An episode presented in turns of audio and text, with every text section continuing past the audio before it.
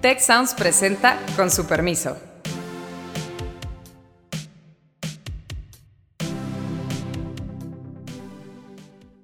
Con su permiso, yo soy Carlos Elizondo y estamos de regreso en su podcast favorito. Yo no he visto, la verdad, respuestas muy positivas sobre estas reformas porque justamente evidencian lo que no se ha logrado. Pues para un gobierno que tiene la norma de prohibido prohibir, pues hay varias prohibiciones preocupantes. Hay que reconocer que el presidente a lo largo de esos años ha sido muy, muy hábil en imponer agendas, ¿no? Y, y, digamos, en desviar atención de los asuntos que no le gustan, no le convienen. Me acompañan Azucena y Beata. Bienvenidas, colegas. Gracias, Carlos. Bienvenidos y bienvenida también. Gracias y estamos de regreso. Muy felices aquí. Muy felices y en plena temporada electoral, aunque las campañas arrancan el 1 de marzo, pues hemos estado en el electoral pues ya casi desde junio. Pero el punto es que en este podcast vamos a tener una serie de invitados especiales, discusiones en torno a las elecciones, las encuestas, las implicaciones, y de eso vamos a irles anunciando la información en el transcurso de este semestre.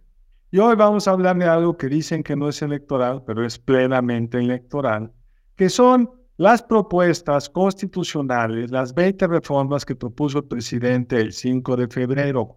Como ustedes sabrán, el presidente había dicho ya hace unas semanas que iba a dar algunos anuncios.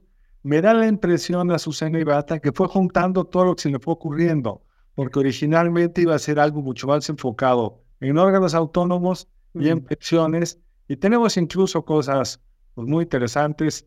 En un mismo punto se van a prohibir los vapeadores y el fentanilo, dos cosas de magnitudes bastante distintas. ¿Cómo ven en una primera pasada estas 20 propuestas? Beata. Mira, pues si, si estuviéramos al comienzo de este sexenio, pues yo diría que pues es un buen arranque porque efectivamente es el comienzo cuando da para eventualmente eh, pues realizar una serie de reformas constitucionales. Y, si analizamos lo que ha hecho hasta ahora López Obrador en este ámbito, pues eh, mm, todo indica que hasta ahora pues se han promulgado 18 reformas constitucionales que afectan a 55 artículos de la Constitución, que se han concentrado esas reformas básicamente en dos, dos puntos. Por una parte, Guardia Nacional, pero por otra parte también pues, eh, em, los programas sociales, incorporación de esos programas sociales a la Constitución. Ahora bien, proponer 20 eh, reformas constitucionales a eh, menos de ocho meses de finalizar el sexenio eh, y además con una Cámara de los Diputados donde no hay mayoría de dos terceras partes para eventualmente realizar cambios constitucionales, pues la verdad es que parece un poco descabellado así a primera, a primera vista y sirve, me da la sensación, para otros fines, otros objetivos que realmente realizar cambios constitucionales antes de que finalice este sexenio. En efecto, Beata, esto es un programa de gobierno, pero a lo mejor es el arranque de un sexenio, pero del siguiente. ¿No ves que realmente lo que está haciendo el presidente podría ser, Azucena, amarrar a la futura presidente si ganara Claudia Sheinbaum? Si ganara su candidata? Definitivamente, pues como, como lo mencionan, estamos en tiempos electorales y se ha hablado desde, desde el semestre del pasado, de finales del año pasado, pues este vínculo que, que tiene la candidata eh, Claudia Sheinbaum con el presidente, la forma en la que fue electa. Y creo que esta es una forma, pues, pues se compromete Claudia de alguna manera, sí, de, de, de continuar con, con, con esto que, que, llaman como el sello de la 4T en la Constitución. ya em, dijo que lo, que lo aprueba plenamente. Exactamente, o sea, de hecho ya hay, ella misma, ella dijo que lo va a defender, eh, que va a arrancar con esto, su campaña el primero de, de marzo en el Zócalo. Eh, entonces no nos queda duda de que es un plan de gobierno que, pues, que venían ciertas cosas ya pasando, que hay cosas que no sucedieron y, y en algunas, eh, yo creo que con justa razón, y ahora se van hacia adelante. Eh, y hay de todo temas, ¿no? Hay, hay temas simbólicos, eh, hay temas de, de, políticas públicas de, de, corte social, como se han venido viendo, pero también hay unas que son un tanto preocupantes y ya lo hemos comentado aquí, que seguramente lo vamos a ampliar, eh, que tienen que ver con las partes, eh, pues que tienen que le pegan a, los presupuestos, ¿no? Y, que, y que creo que esos son... Las partes preocupantes, o sea, todas tienen un elemento preocupante, porque unas son absurdas de poner en la Constitución, pero vamos a una muy preocupante. Una de las reformas que se hizo en, a principios del sexenio Beata, como bien mencionabas, fue ampliar el catálogo de delitos que merecen prisión preventiva oficiosa. Recordemos que es una barbaridad impropia de un sistema constitucional. Lo que dice es, mientras averiguamos si eres culpable, te meto en la cárcel. Y a veces resulta que toma años en averiguar si es culpable y hay muchísimos, decenas de miles de prisioneros en México que no han sido declarados culpables. En muchos casos, si hubieran sido declarados culpables, ya han salido porque la pena presunta hubiera sido menor que el tiempo que, el tiempo que llevan ahí atorados. Y en el arranque del sexenio se, se hizo, se amplió el catálogo. El presidente propuso dar prisión preventiva opciosa para delitos electorales, para huachicol, algunas cosas, y la oposición encantada con el tema por este punitivismo que domina la justicia en México. No podemos agarrar a alguien, no podemos agarrar a delincuentes, nos eh, contentamos con meterlos 50 años sin presión, no darles derecho a algunos por si un día agarramos a alguno. Pero hay una cosa muy seria que está propuesto acá. Imagínense prisión preventiva para el narcomenudeo. No. ¿Se sí, no, es gravísimo. para los jóvenes que pueden ser encontrados con una porción de droga o se les puede inventar la droga, serían a la presión mientras averiguamos si son culpables. Estas cárceles ya llenas de inocentes, ya hay otra prisión preventiva para el fraude fiscal. Lo está tratando de centrar en factureros y otras cosas, pero no queda nada claro. Ya este gobierno quiso hacer prisión preventiva para el fraude fiscal en general, con una ley que lo asimilaba a un problema de seguridad nacional y de crimen organizado, que fue afortunadamente declarada inconstitucional. Pues para un gobierno que tiene la norma de prohibido prohibir, pues hay varias prohibiciones preocupantes. ¿Cómo ven estas que pasan luego de bajo el radar, pero que nos señalan un estilo personal de gobierno? Y recordemos, la candidata Sheinbaum ha dicho que los abraza, que esta reforma le gusta en ese, en ese contexto no cabe, no cabe ninguna duda de que el presidente pues está tomando esos puntos que son este, eh, importantes para él o de alguna forma podríamos decir sensibles para algunos grupos de, que, le, que le apoyan. Y en ese contexto pues el tema de, del sistema de justicia en México, comenzando con los asuntos como eh, prisión preventiva, como tú estás mencionando, acabando eh, con el y, finalizando con el tema de eh, elección popular de los jueces, de los magistrados, que es otra gran propuesta eh, para modificar, digamos, el sistema, digamos, el poder, el, poder judicial. Eh, ahora bien, esos, esos temas que van desde el poder judicial por la reforma del poder legislativo, los cambios en el sistema electoral, los cambios en cuanto a Guardia Nacional, los cambios en cuanto a pensiones, porque ahí también están las pensiones, este, eh, los cambios eh, en, cuanto, mm, en cuanto a muchos otros aspectos relacionados incluso con, por ejemplo, el, em, para, relacionados con los jóvenes desempleados que deberían recibir también cierto, digamos, mm, cierto dinero cuando están desempleados, eh, becas, etcétera, O sea, hay todo un abanico de, de asuntos que el presidente va a tratar a lo largo de estos meses sabiendo que posibilidades, posibilidades para que se aprueben son pocas. Pero la verdad es que esa propuesta que ha hecho, que ha lanzado de 20 reformas constitucionales, le permite este, básicamente estar en la agenda, en la agenda electoral y tratar los temas eh, que pues ha, estado tratando durante pues todos esos años y la verdad es que no ha logrado resolver muchos de los problemas a los que se ha comprometido resolver. Entonces, este, estar en la agenda con, eh, con el discurso relacionado precisamente con las reformas que propone, por una parte, y por otra parte, pues también desviar la atención de otros grandes temas que han estado apareciendo en los últimos tiempos en relación sobre todo con la corrupción o, bueno, financiamiento de las campañas electorales, la participación del narco. O sea, pues esos son los objetivos eh, para los cuales pues sirve básicamente el tema de la reforma, de las reformas que, que propone. y, Claudia Sheinbaum abrazándolo. Yo creo que está muy bien como lo pones, este, Beata, porque sí, el presidente en principio no puede participar en la elección y ya encontró esta forma y lo dijo muy explícitamente. Lo dijo ayer. Lo estoy haciendo estas reformas, estoy proponiendo estas reformas porque es temporada electoral. Lo que quiere es poder participar todos los días en un, digamos, en un tándem que ya está con Claudia. Él defiende las reformas, Claudia las abraza y lo que están dando unas señales de cuáles serían eh, los temas que, sobre los que quiere centrar el proceso electoral. Eso en sí mismo es muy revelador, que te revela que pues, van a echar toda la energía política para, para, poder ganar, pero también creo que habría que poner énfasis en lo que dijiste al final, Gata, y también lo dijiste al principio. Cuando normalmente cuando un gobierno está cerrando sexto año, se trata de amarrar, porque siempre los gobiernos quedan cabos sueltos, abren nuevos problemas, y tenemos por lo menos dos crisis muy serias. Una es la crisis del agua.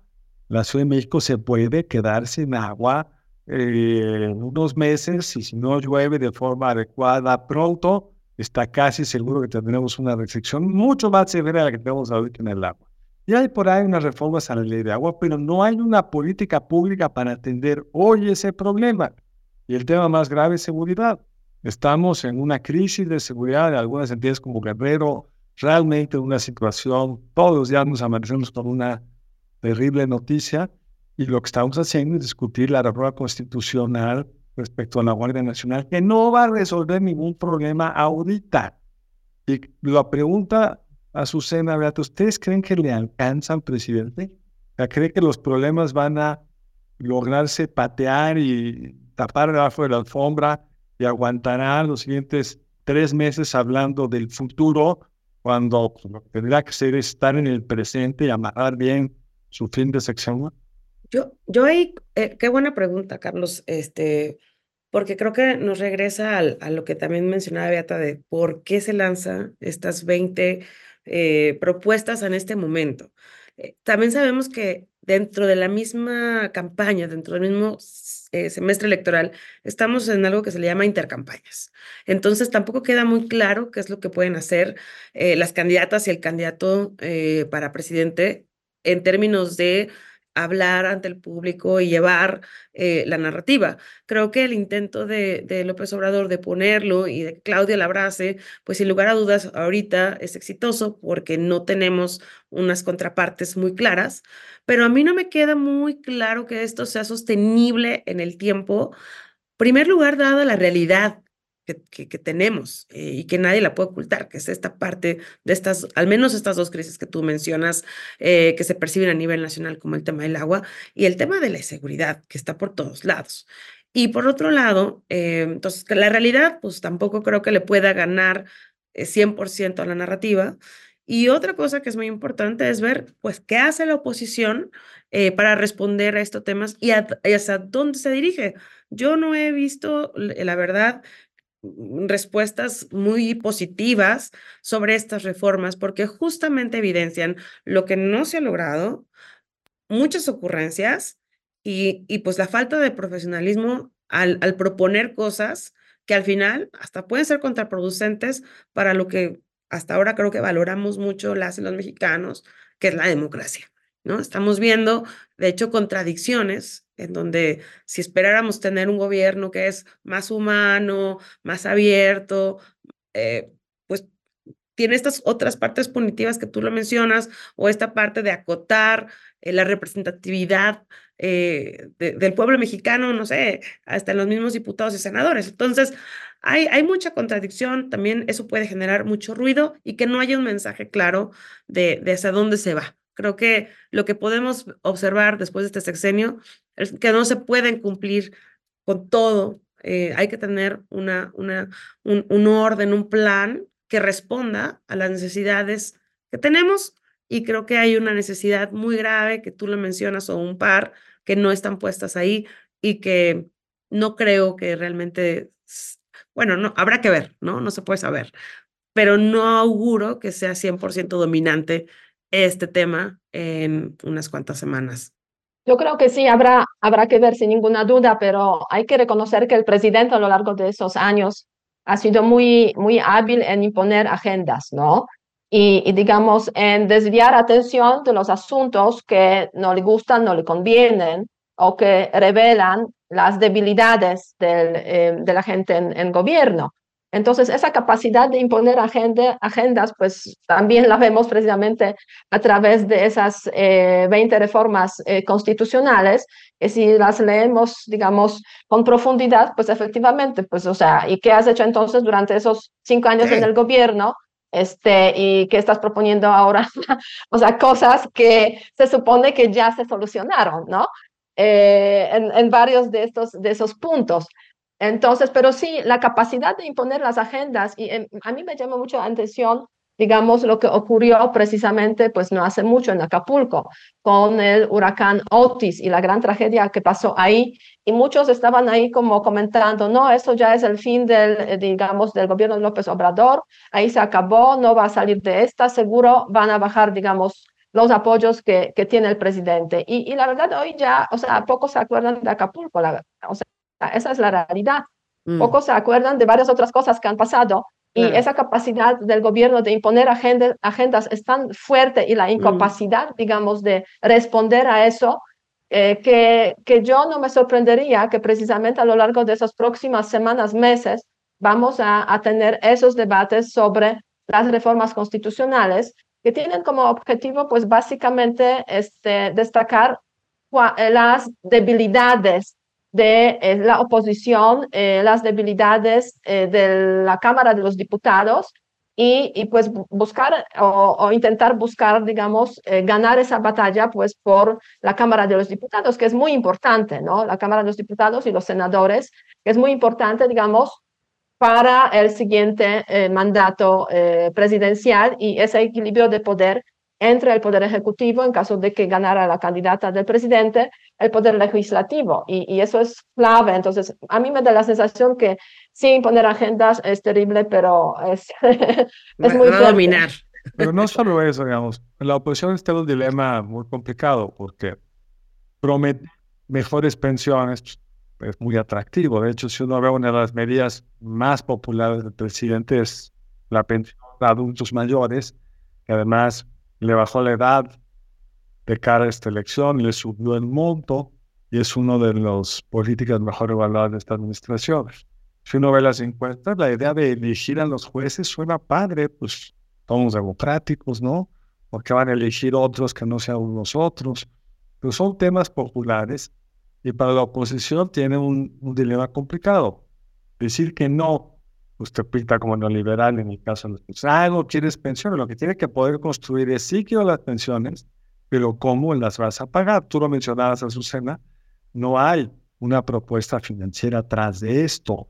Hay un fondo emergente, un fondo profesional con, eh, que empezaría a juntar el dinero para el costo de estas pensiones, pero no sale de ninguna manera lo que están prometiendo así. Presidente dijo, hoy no habrá una reforma fiscal, entonces tiene que decir de dónde va a salir. Y eso es hacia donde la oposición debería poder llevar el debate. Y el otro tema es el que decían las dos. Esto sería, hay que decirlo con todas sus letras, el fin del régimen democrático construido del 88 para acá. ¿Por qué? Porque ese régimen tenía varias características. La primera era que se respetaba y se le daba un espacio a las minorías, de muchas formas. Pretende desaparecer los diputados de representación proporcional. Como ustedes saben, tenemos 300 diputados de mayoría, 200 de representación proporcional. Suelen ser muy impopulares porque parece que no son electos, no queda muy claro a quién representan, pero sin ellos, el PRI hubiera dominado la Cámara de Legisladores prácticamente para siempre y es lo que pretende Morena con esto, porque en un régimen de mayoría simple, con un partido tan dominante geográficamente, con los votos que obtuvo en la elección del 21, hubiera tenido solito la mayoría constitucional en la Cámara de Diputados. Y toda la arquitectura era las minorías van a tener un poder suficiente, representativo de su voto y con la fuerza suficiente como para vetar reformas que un grupo hace en el beneficio de ese grupo y que no piensa realmente en todas las fuerzas políticas. Que todas nuestras reformas electorales fueron por consenso y se construyeron una serie de candados para que así se construyeran los cambios y lo que el presidente está proponiendo. Vamos a quitar los elementos de representación proporcional, los elementos que le dan voz a las minorías y vamos a construir un, INE a estar bajo control del electorado, pero si yo soy el mayoritario, pues yo voy a tener el control. No, totalmente.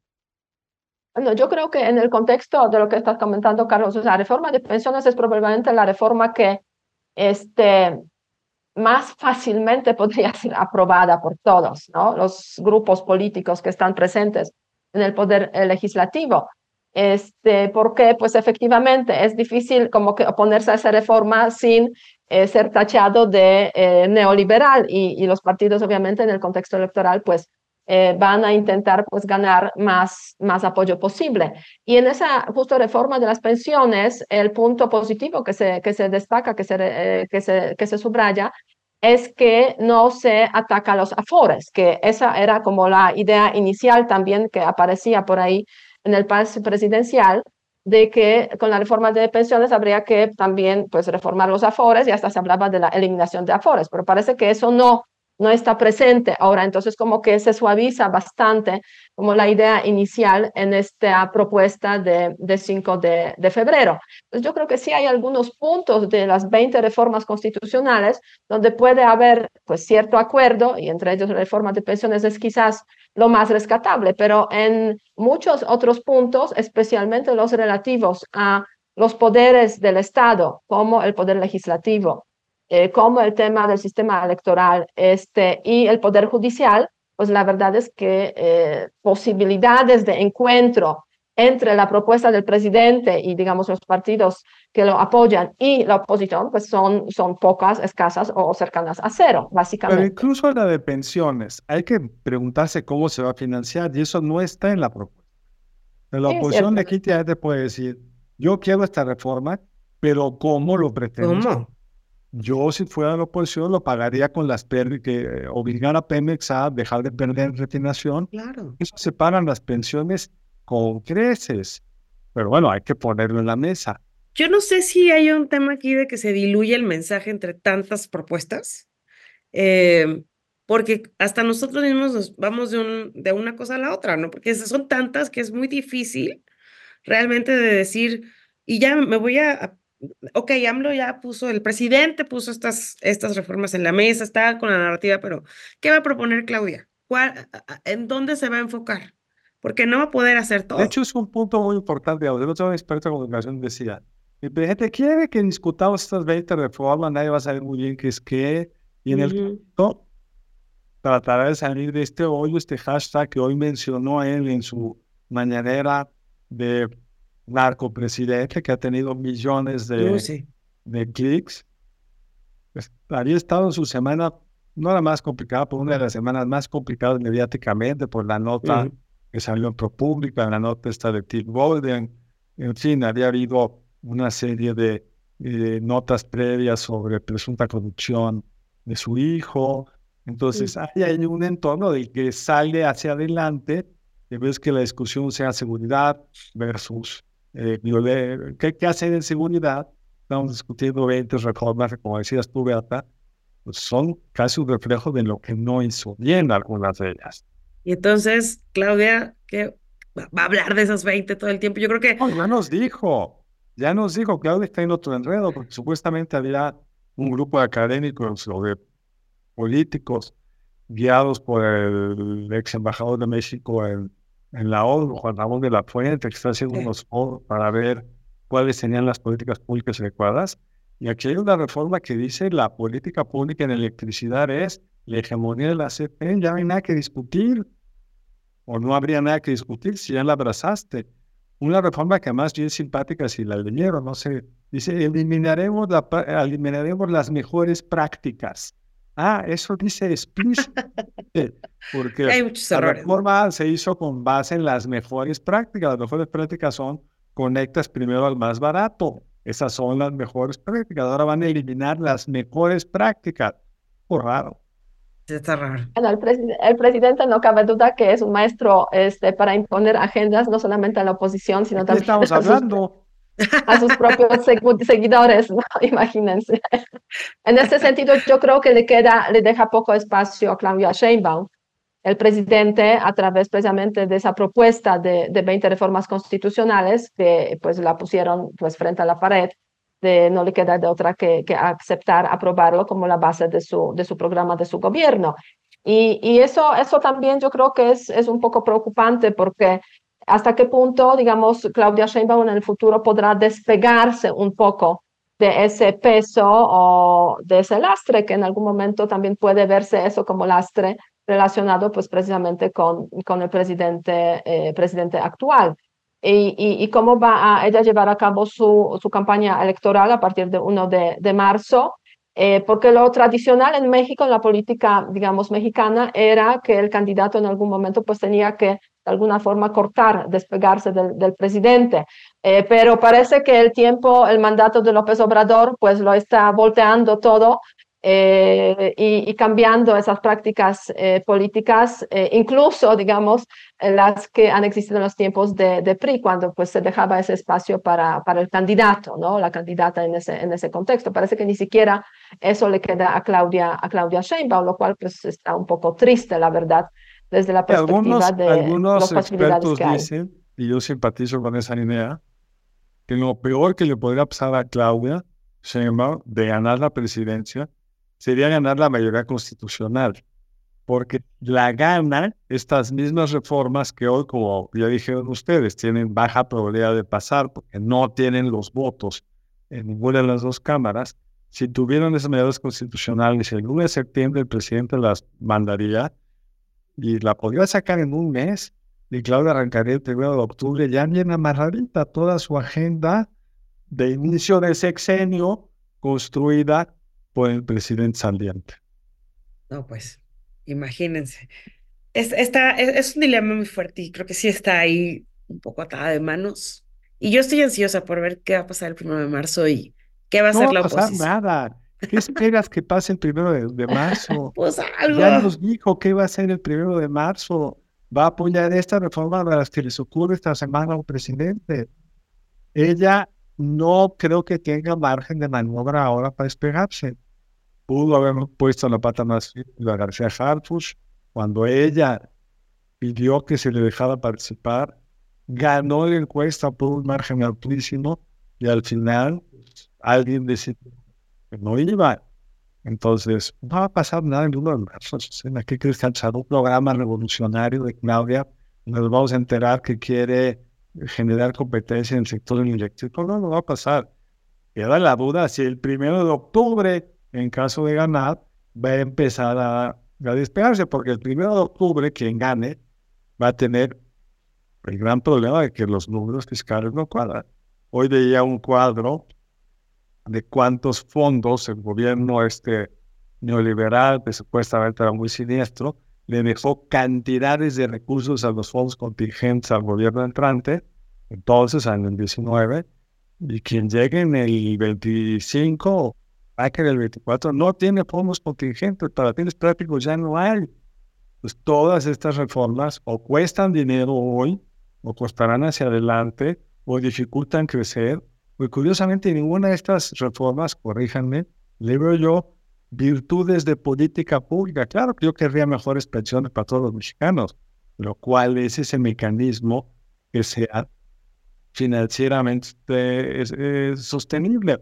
Claro que está bien que los maestros y los policías tengan, o los miembros de la Guardia Nacional, un mejor salario, pero como dice la reforma, fijarlo a el salario de cotización promedio del INSS se dice fácil, pero ¿quién va a pagar eso?